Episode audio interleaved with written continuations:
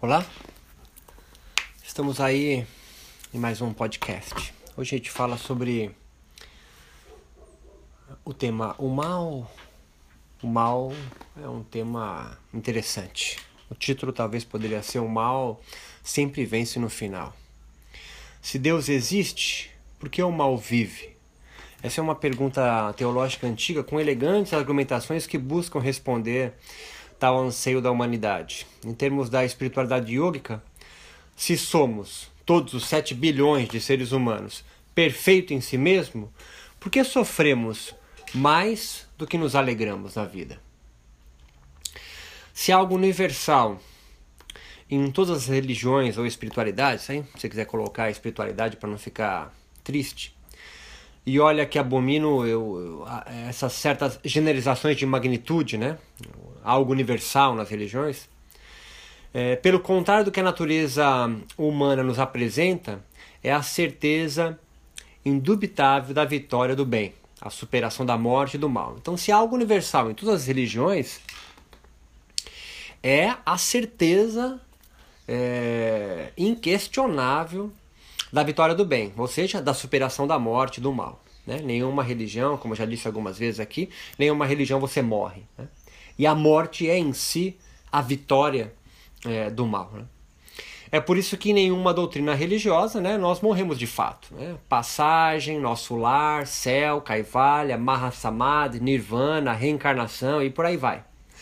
Não existindo a morte definitiva, em palavras mais simples, se sobrar alguma coisa de você, seja energia, alma, espírito, consciência, mente, meme ou qualquer outra essência após putrificação da carne, abre-se aí um espaço transcendente e legítimo de crença na vitória do bem sobre o mal.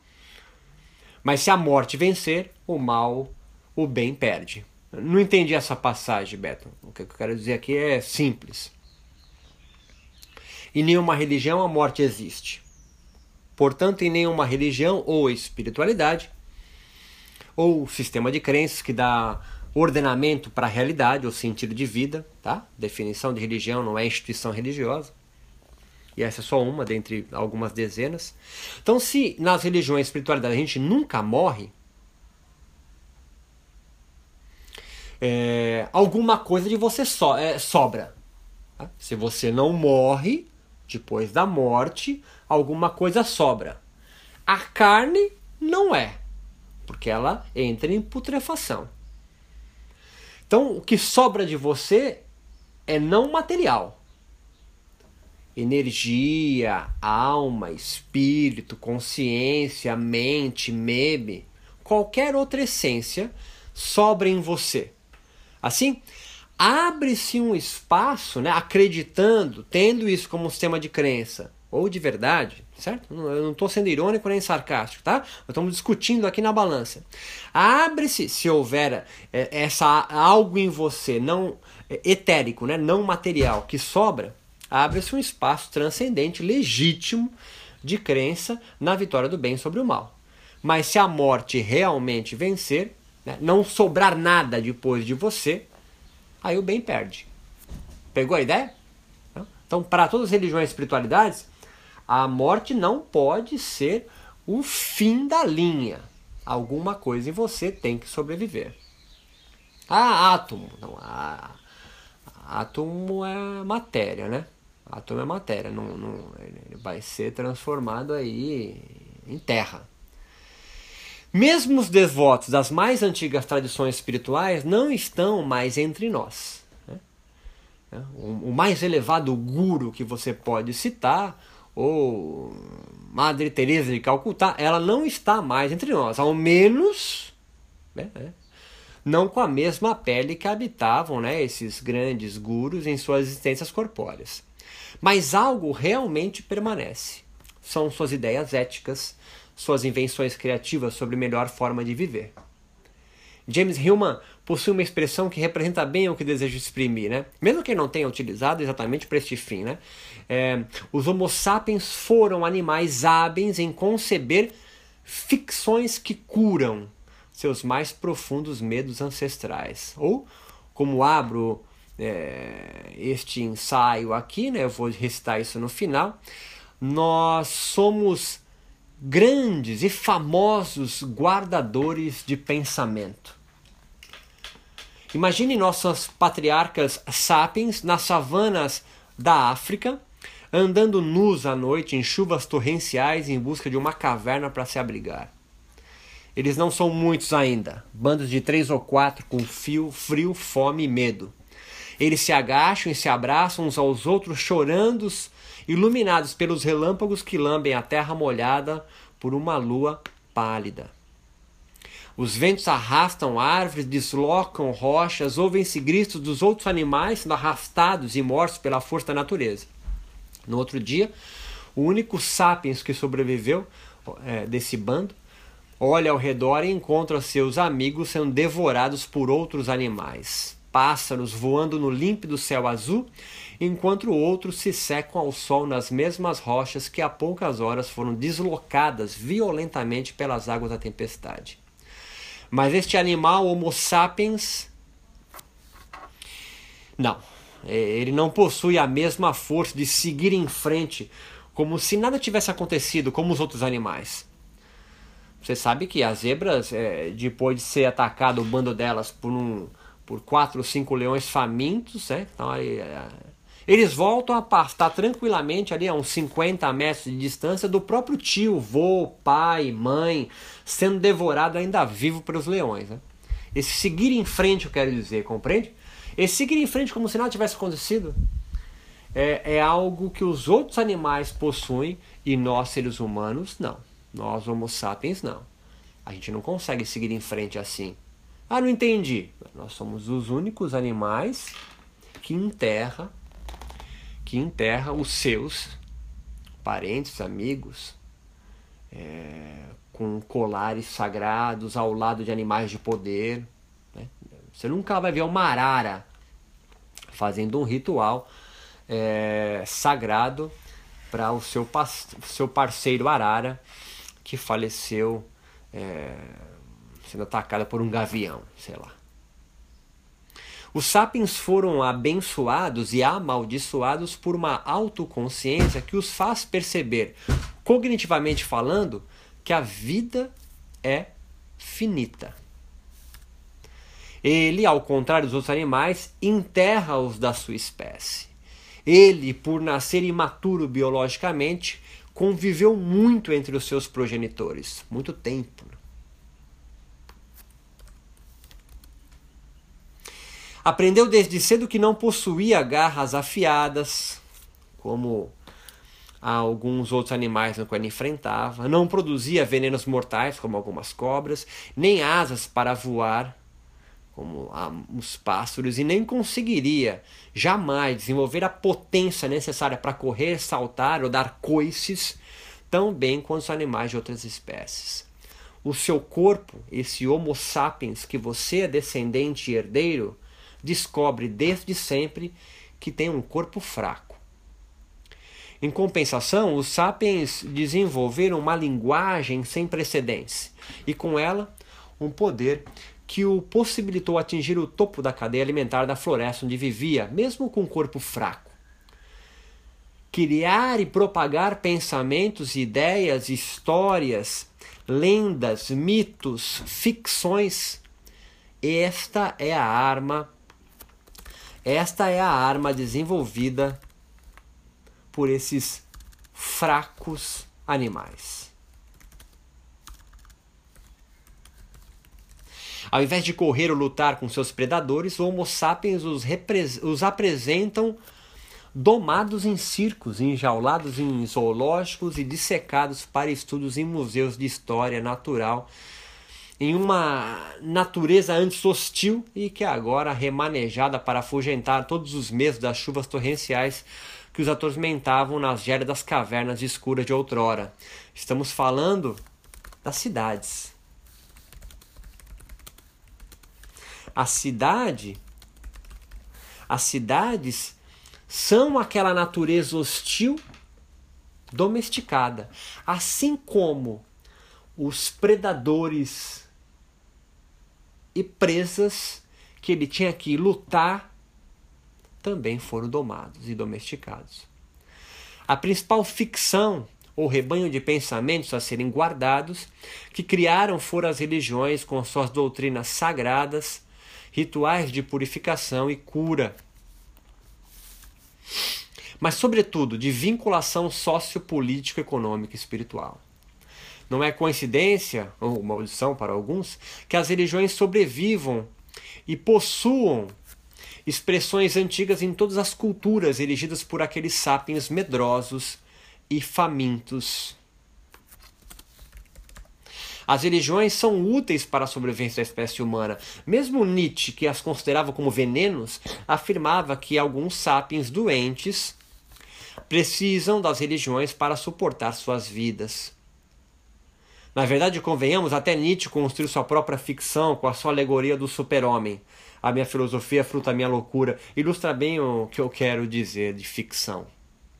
Você, a estatura, pode bater no peito e argumentar sobre Deus imanente, onde tudo é Deus. Pense só no planeta Terra para ficar mais fácil a abstração necessária se você ainda não se ligou na compreensão dessa perspectiva religiosa. A filosofia da imanência de Deus transforma você como parte dele. Ele não está dentro. Ele não está fora. Você é parte dele. Tudo que você fizer ou pensar é de origem divina. Cada ação animal é parte de Deus, que é o todo. Você, a árvore e ondas perfeitas da, da, da Indonésia são partes dele, né? dele com D maiúsculo. Assim, um homem que mata a sua esposa com 27 facadas no peito o terremoto que destruiu uma cidade inteira também são partes do todo de Deus. Quando você morrer na filosofia da imanência da vida divina, você volta ao todo, já que você é parte dele. Nada sobrevive de você, porque você é parte de Deus. Enquanto na perspectiva filosófica e espiritual dualista do cristianismo, por exemplo, Deus está fora e você é a sua imagem e semelhança, e não parte dele. O mal que existe no mundo, o mal que existe no mundo pode ser justificado pela imperfeição dos Homo sapiens.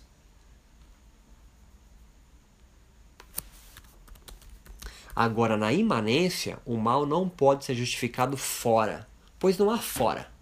Tudo que existe é parte dele.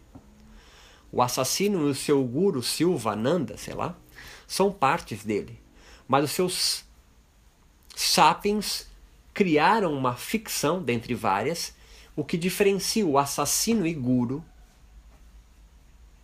é a ignorância ou ilusão que do primeiro quanto parte da natureza divina. Então percebe o que eu estou dizendo agora para você. Se você é parte de Deus, tudo que acontece aqui é dele, tanto bem quanto mal. Na verdade, nessa perspectiva de Deus imanente, não existe o mal. Tudo tem que ser porque tem que ser. Se alguém esfaqueia uma mulher com 27 facadas, era porque ele só poderia fazer isso. Mas você pode pensar, porra, então eu não posso julgá-lo e prendê-lo? É, essa é uma discussão ética. Agora, o homem criou uma ficção para sair dessa, entre aspas, armadilha. Qual é? Que o que diferencia o assassino do guru, do bem e do mal, né? é, é alegórico isso, é que o, prim, o primeiro, o assassino, né? para continuar nosso exemplo, ele é ignorante ou vive numa ilusão quanto à sua natureza divina. Falou? Entendeu? Porra, se todo mundo é parte de Deus, por que o maluco matou Deus? Porque ele ainda não sabe que é parte de Deus, ele é ignorante. Faz. Tá entendendo? A volta? Essa argumentação teológica não dual cria uma saída lógica para a existência do mal. Compreende? Os que não perceberam a ilusão de suas vidas cometem o mal e sofrem por consequência disso. Tá? Qual é a punição dele? Ele sofre. Ele não é feliz, ele não tem a vida plena, a bem-aventurança. Os que seguem os preceitos das doutrinas não duais Leia-se Patanjali, leia Vedanta, leia o que você quiser.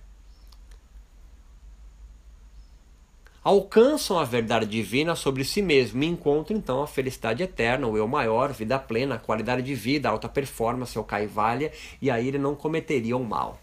Tá entendendo a ideia? Então, na, na perspectiva na perspectiva dual, se você comete um erro, uma infração, o um mal, é justificado. Você não é perfeito. Você é um pecador. Tá entendendo? Um cara morreu por você, a redenção. Onde você vai encontrar a redenção? Na morte, né? Na pós-vida.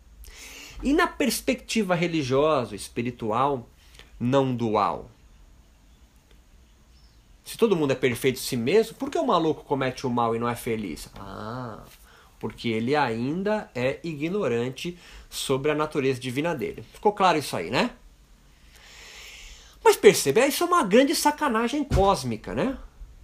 Deus nos faz perfeito em si mesmo e inspira outros sapiens a erigirem doutrinas divinas em várias partes do planeta, mas nos faz crescer ignorando essa natureza divina. Ou ao contrário, guia outros tantos a divulgar a ideia religiosa ou espiritual, que somos pecadores de natureza, portanto imperfeitos, e a salvação desta maldição está em outra vida. Convenhamos, é uma grande brincadeira divina de extremo mau gosto. Na primeira somos perfeitos, mas ignorantes, na segunda já saímos cientes que vamos errar e no fim das agruras está em outro mundo. Seja qual for a ética que escolha, leia a forma certa de viver, ao longo da vida, o que vamos compreendendo é um mal ocupando muito mais espaços do que o bem. Você precisa seguir uma série de restrições para um incerto encontro com Deus, fora ou em você, e o alegrar-se. Mas com a tristeza não é necessário esforço nenhum, tá entendendo? Ela certamente te encontra e continuará lambendo seu pé enquanto você corre dela. Mesmo no canal off, onde todos são felizes, magros, tomam açaí, vivem longe dos abafados escritórios, mesmo assim, estes se machucam nos corais, colidem com seus ultraleves em árvores, torcem os joelhos, ou fortes chuvas com terremoto põem abaixo o projeto de alcançar a foz do rio Yangtze na China. O mal vence e o bem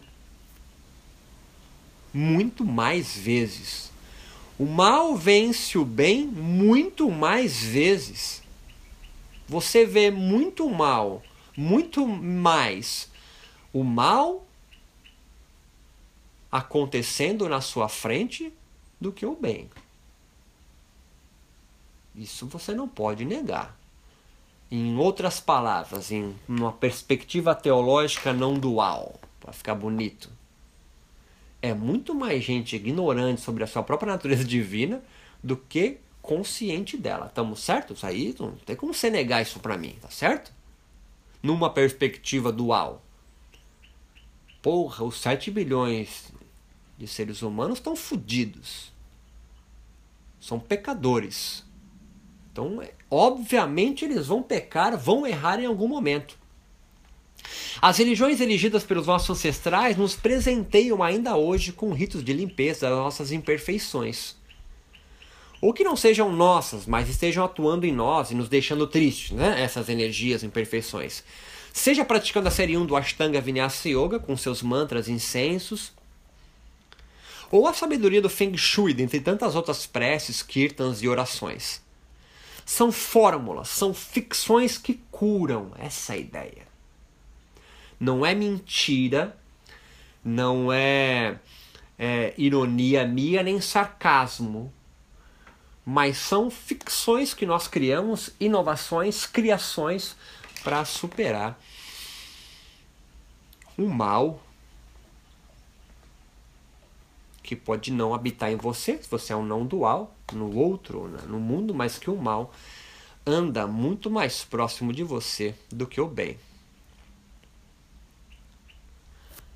Na verdade, nós somos hábeis, como Homo sapiens, em superar as dificuldades.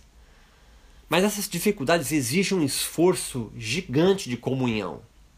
Ninguém sobrevive nesta vida sozinho, né? Pelo menos a espécie humana. Sabemos, e quanto mais envelhecemos, fica mais evidente né? que, no fundo, o mal vencerá a nossa batalha desta vida. Todos os rituais e doutrinas religiosas ou espirituais trazem consigo um bálsamo cultivado e repassado de sapiens para sapiens ao mesmo mal que nos acompanha desde os nossos primeiros patriarcas que habitavam as savanas da África. Mesmo você, ateu do tipo materialista dialético, devoto de Sartre, que levanta a voz para defender a classe operária oprimida pelos donos do bens de produção, em toda a aula daquele professor seu conservador burguês? Sim. Mesmo você toma suas doses diárias de cloridrato de ibupriona e quiatiapina, pratica mindfulness e não meditação, pois julga aquela ser laica e esta espiritual, queima seu unzinho na pedra dos malucos, passa tardes fechando jogos do PlayStation, chama Deus de natureza ou prefere acreditar na ficção da ciência como verdade do mundo. Tudo isso para aliviar a angústia que habita a carne dos sapiens em suspeitar que a sua vida é ou pode ser finita. Mesmo por alguns segundos, essa dúvida já foi suficiente para lançar de joelhos os maiores santos e gurus dos sapiens. A felicidade, o bem ou Deus existe, mas visita os sapiens nas pequenas horas do dia, nos momentos de súplica. E estas ocasiões de êxtase, como tudo de melhor na vida, fogem da linguagem. E lembra que a linguagem é uma das nossas melhores armas. E isso, que é o mais sublime, foge da linguagem. Experimente descrever o gosto da maçã para quem aterrissou agora em Marte. Mesmo que você desenhar a composição química dessa fruta, não conseguirá descrevê-la. Nenhuma sensação é expressa igual ao que sentimos. Aquela sensação de paz e relaxamento que a meditação e as aulas de Ashtanga, Vinyasa me proporcionam, a deliciosa chuveirada fria depois de um jogging em volta da lagoa, o vigor de um mergulho no mar ou a risada gostosa que os cães nos proporcionam brincando, o sentido do continuar da vida que o sorriso da minha filha traz em si, ou o gozo ao lado de quem se ama, duram menos do que somos do que os nossos encontros com momentos infelizes, entristecedores dos encontros com o mal. Os sapiens precisam estar atentos com os encontros com o bem, pois às vezes eles passam e você perde a oportunidade de gozá-los. Mas os encontros com o mal não esvaem-se por si só. Quem dera não perceber os encontros entristecedores e deixá-los passar, como às vezes a gente deixa passar os momentos de encontro com o bem. E daí a frase que os yogis e meditadores tanto repetem, e os budistas também a atenção ao momento presente. A atenção ao momento presente, muito mais do que você perceber o que te causa tristeza, que isso é fácil identificar, é a atenção ao momento presente para os momentos que te trazem felicidade, porque aí está o encontro com Deus, o bem. O mal não discrimina como o bem o faz.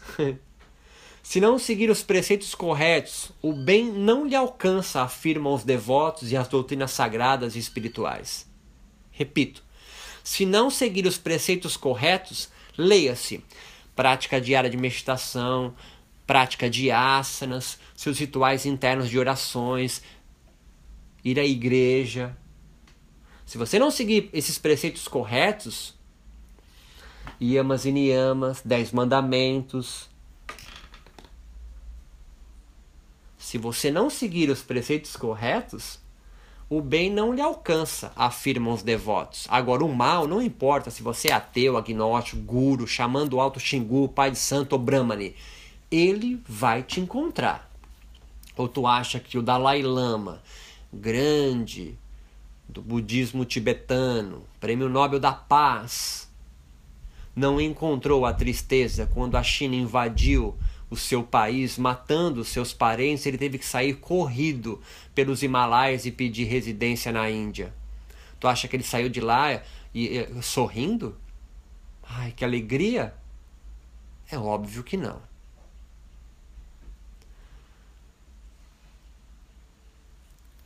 E no fim, o mal te leva embora. O que fica de você? Fica as ficções que você, como sapiens que sempre foi e será, inventou ou defendeu como a verdade.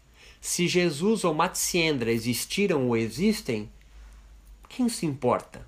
O que restou deles foram as histórias que outros sapiens passaram adiante e chegou até você. Sou um guardador de rebanhos e os meus pensamentos são todos sensações. Penso com os olhos e com os ouvidos, e com as mãos e os pés, e com o nariz e a boca. Pensar uma flor é vê-la e cheirá-la, e comer um fruto é saber-lhe o sentido.